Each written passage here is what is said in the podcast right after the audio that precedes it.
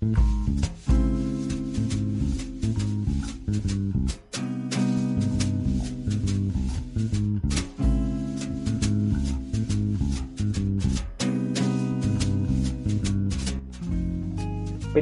para tus oídos, un espacio dedicado para hablar sobre películas que nos gustan, que nos apasionan, aquellas que nos hacen reír, nos hacen llorar, aquellas que nos acompañan y nos consuelan en la cuarentena. Hola a todos, soy Carlos Esquives, crítico de cine en Fotograma Gourmet.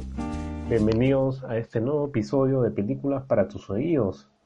Y bueno, eh, a diferencia de anteriores episodios, voy a hablar esta vez un poco nomás porque comento que soy a propósito de este, de este encierro, no he visto la mejor forma de pasar el rato que lanzar a través de Fotograma Gourmet un curso online eh, del cual tiene 7 días de duración. Soy ahorita recién por la mitad, entonces han sido días en que he tenido que hablar, algo así como que editar en clase, ¿no? Para hacer estos videos. Y, bueno, ahorita mi, eh, mi garganta está, eh, está cansada, así que voy a tratar de, de cuidarla, entonces por eso es que no voy a ser tan extenso. bueno, por esta ocasión, de alguna forma como que me sumo en parte a esta película sobre, sobre los virus representados en el cine, ¿no? A propósito de la coyuntura, ¿no? Pero eh, yo más bien quiero ir por una ruta distinta. Eh, quiero irme hacia otro lado, ¿no? Porque ya no, creo que ya muchos han conversado sobre el tema, entonces como que quiero irme más bien para, para mis filias, unas filias, ¿no? Entonces, bueno, para, para empezar, eh, sobre, sobre esta, este episodio, eh, quiero tomar como punto de partida al virus representado en el cine a propósito de dos películas dos películas que, que paso son, eh, me parece que de alguna forma como que se han extraviado en el tiempo, ¿no? De esas películas es The Killer that Stalked New York de, de Ian McKeown y Pánico en las calles de Elia Kazan. Entonces, dos películas que eh, curiosamente se desarrollaron en 1900, se estrenaron en 1950, el mismo año y dos películas también que abordan sobre la llegada de un virus a una gran ciudad, ¿no? Y comienza a expandirse, ¿no? Es de un individuo que, que, desembarca a, esta gran ciudad y, obviamente no sabe que es portador, ¿no? De, de, este mal y sin querer como que va contagiando, ¿no? Y,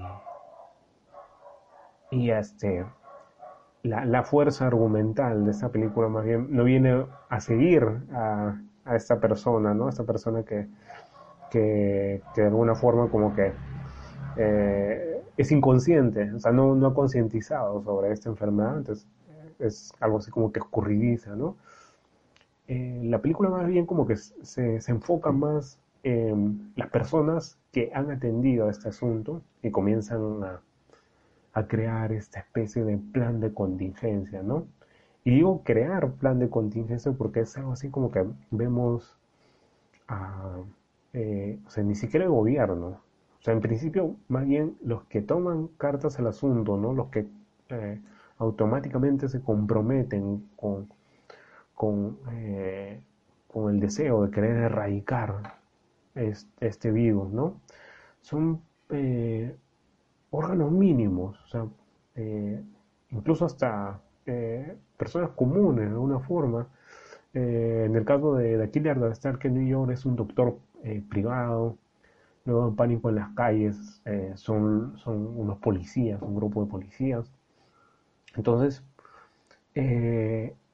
es, son historias que de alguna forma comienzan a, a, a manifestar a protagonistas que desean, desean eh, comienzan a, tomar rienda del asunto, eh, a tomar precauciones, eh, más allá de querer provocar el pánico, quieren generar este, quieren expandir esta idea de, concientizar el asunto, tomarlo muy en serio antes de que sea tarde, ¿no? Entonces es una película que, que, que, obviamente eh, nos enseña a, cómo deberíamos en principio reaccionar frente a este tipo de situaciones, ¿no? Algo que por ejemplo no, no ha sucedido en varias naciones que han tenido, eh, han, comenzado a hacer este tipo de, de prevenciones luego de los 200, 300 infectados en sus naciones, naciones correspondientes, ¿no? Entonces es, es, como que una película que, que, de alguna forma como que plantea, plantea esta, esta búsqueda por, por, por asumir la calma y más bien eh, desde el principio, o sea, ahí nomás, apenas se descubre este virus, entonces ahí tienen que tomar, tomar cartas en el asunto, ¿no? Eh, obviamente también hay estos protagonistas, ¿no? Que de alguna forma con que subestiman el, la situación y todo eso, ¿no? Pero bueno, típico de, las películas estadounidenses, ¿no? Como que hay una, una voz de mando, ¿no? Por así decirlo, ¿no? Que, que es, superior a esta, ¿no? Que es la voz de la responsabilidad, de la moral, ¿no? El compromiso social, que, que no se deja este, intimidar y dice, no, no, no importa. Si es que vamos a tener que que hacer un aviso a las personas para que se pongan una vacuna, ¿no? Por ejemplo, en The Killer Attack en New York o en el caso de pánico en las calles, ¿no? Eh, comprometer incluso al, gobierno, ¿no? Entonces vamos a tener que hacerlo, ¿no? Todo sea para poder erradicarlo ya, antes de que esto se expanda, ¿no? Y, y bueno, y acá viene este asunto que, que les digo que quería irme hacia otro lado, ¿no? son películas también que, además de representar el virus, representan un síntoma coyuntural.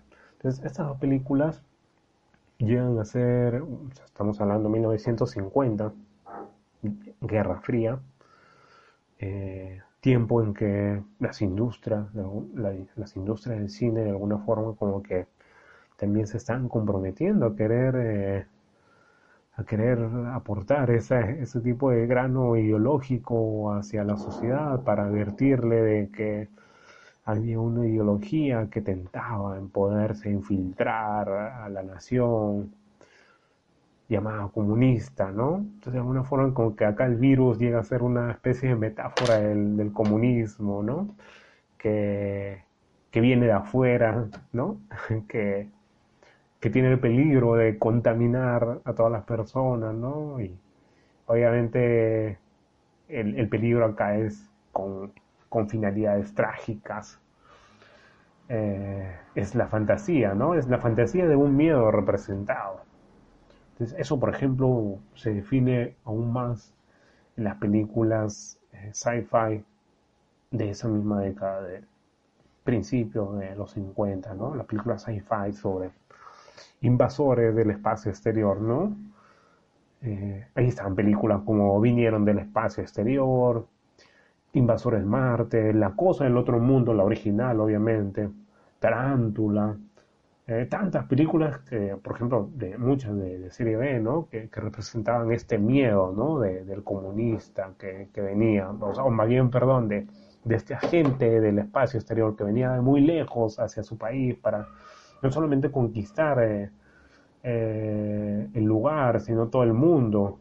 Incluso también hay así como una especie de conquista, conquista mental, ¿no? Porque hay muchas de estas películas que vemos extraterrestres que controlan la mente, ¿no? Y obviamente también el cuerpo.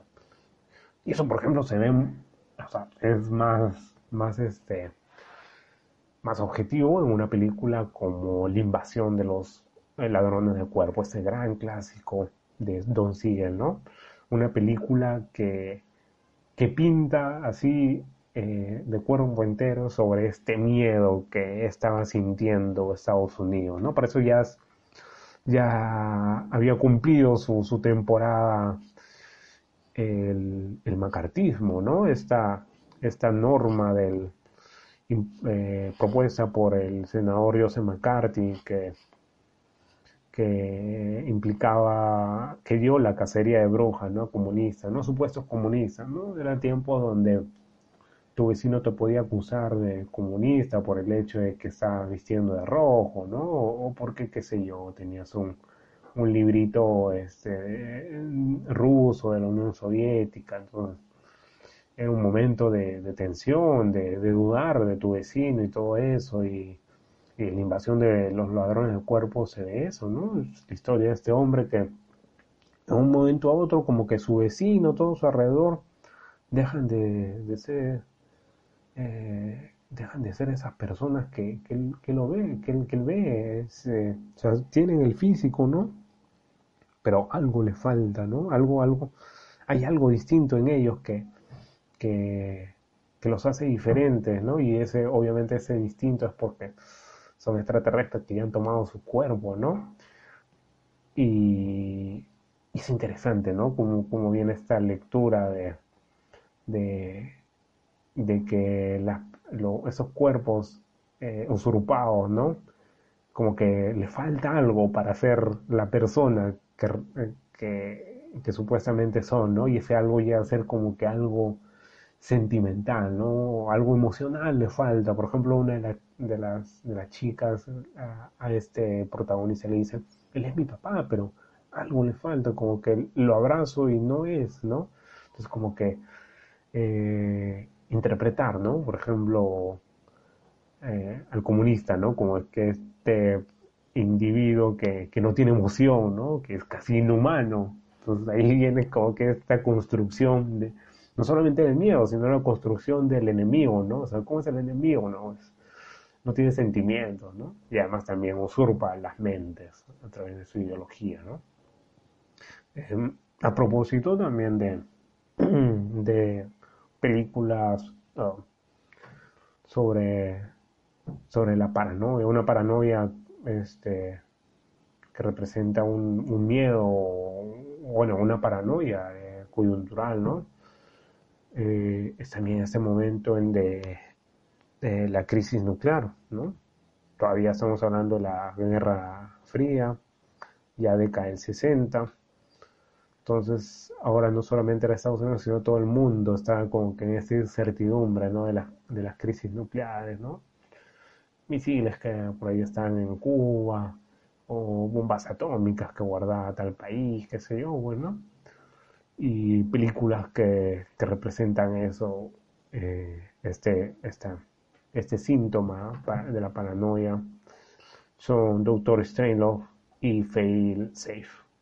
Doctor Strangelove de Stanley Kubrick y Face 6 de Sidney Lumet, dos películas que también han sido producidas en, el mismo año, 1964, ¿no? Y llegan a ser como que esta especie de película gemelo, ¿no? No sé si, si por ahí, eh, eh, no sé, eh, tienen en la memoria, ¿no? Porque han habido varias películas que curiosamente se han estrenado en el mismo año y se parecen, son iguales, ¿no?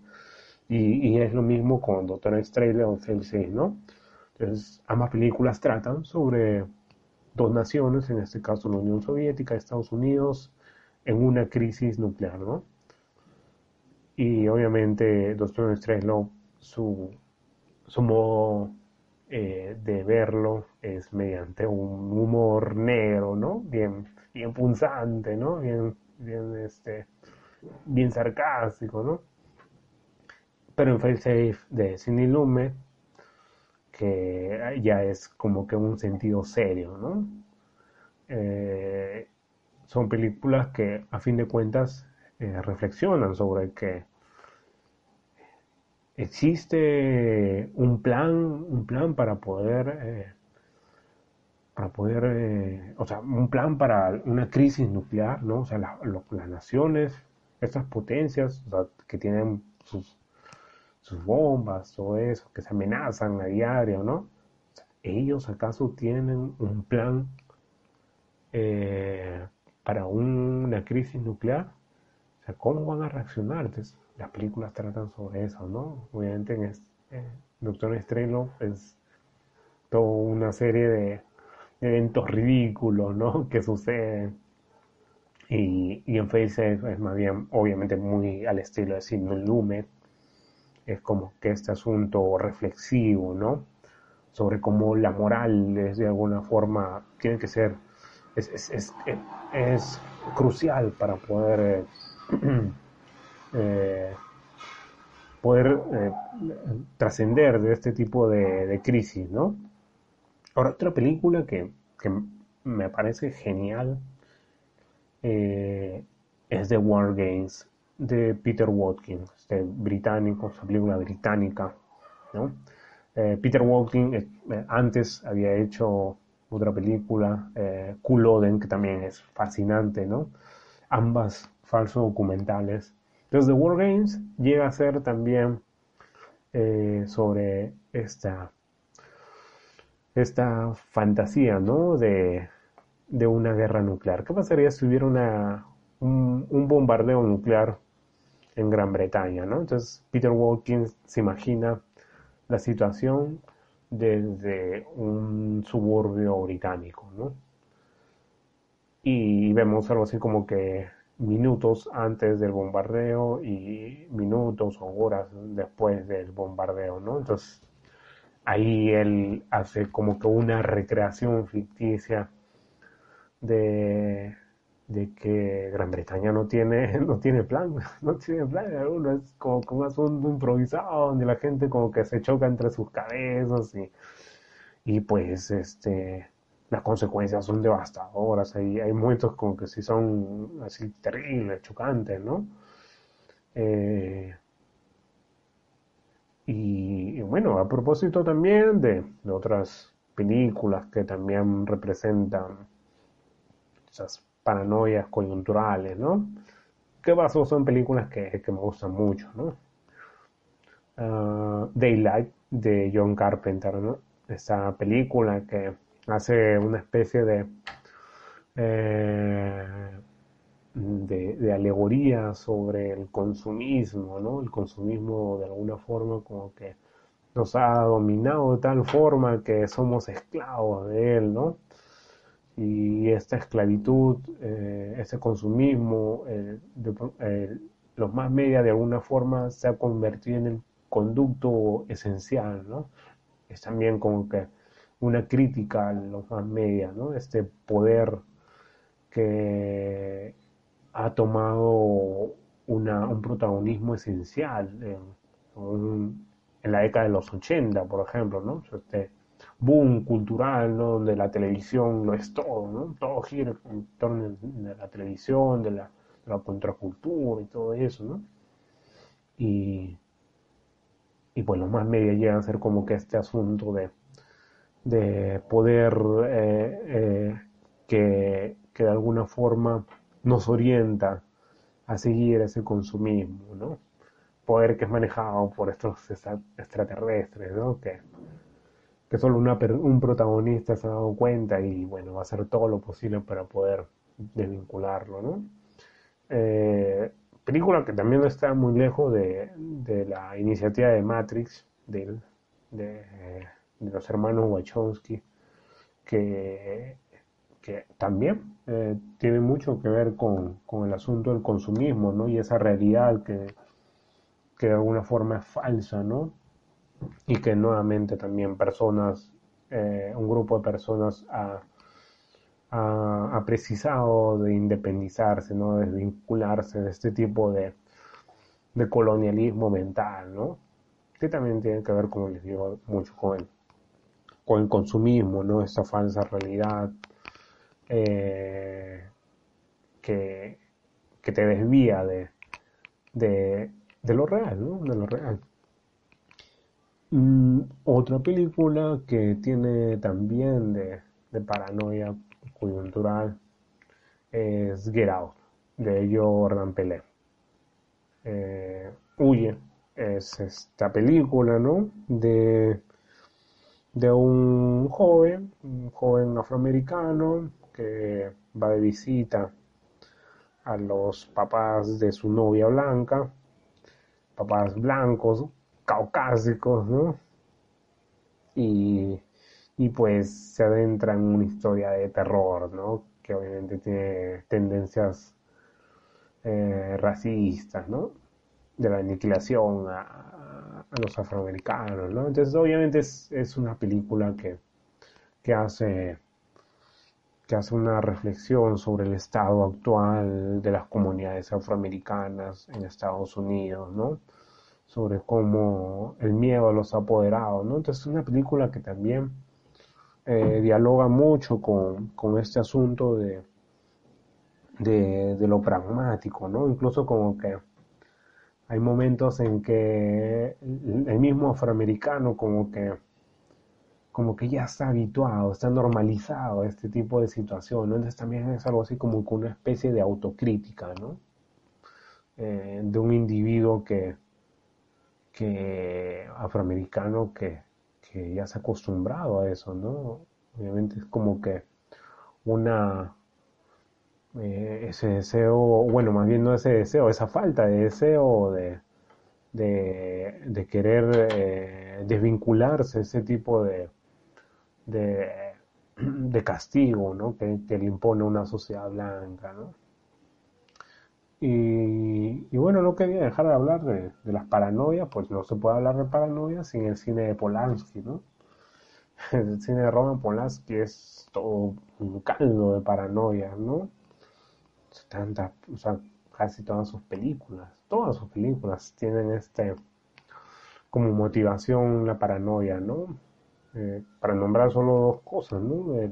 repulsión y el bebé de Rosemary. Repulsión incluso hasta se podría ver como que un asunto de la paranoia, de la paranoia, ah, una paranoia coyuntural de estos momentos, ¿no? Sobre el feminicidio y todo eso, ¿no? Porque es la historia de una joven que de alguna forma está está este, temerosa, ¿no? De, de, este, de los hombres, ¿no? De los hombres que, le pueden hacer daño, ¿no? hay como que una paranoia a propósito de que ella se ha visto identificada como objeto sexualizado, ¿no? Que, que todo el mundo la quiere poseer y se encierra, ¿no? Siempre el encierro en el cine de Polanski, ¿no? Como por ejemplo sucede en El cuchillo en el agua, ¿no?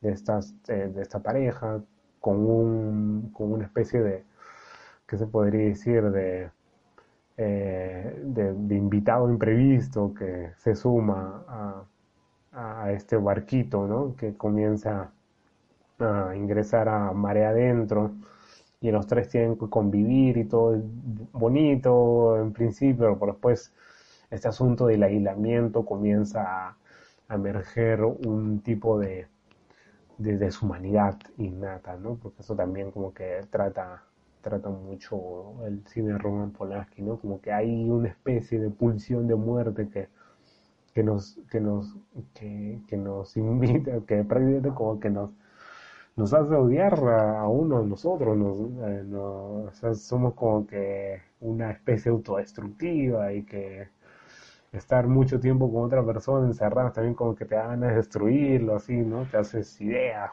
¿no?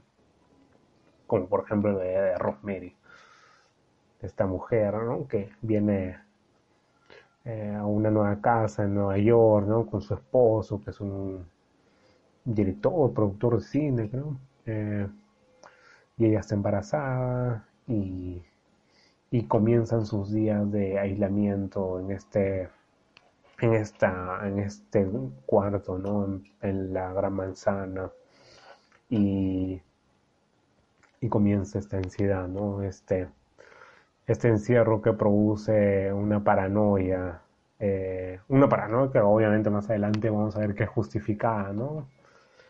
Eh, a propósito de sus vecinos, ¿no? Nuevamente como que esta interacción de la humanidad en un espacio cerrado crea tensiones, crea paranoia, ¿no? Y bueno, eso es todo. Como les había comentado, iba a ser corto este episodio. Eh, gracias a cada uno de los que nos escuchan y no dejen de acompañarnos para nuestro próximo episodio de Películas para tus oídos. Soy Carlos Esquives, crítico de cine Fotograma Gourmet. Me pueden encontrar en la fanpage de Fotograma Gourmet y en mis redes como Carlos Esquives en YouTube, Twitter e Instagram.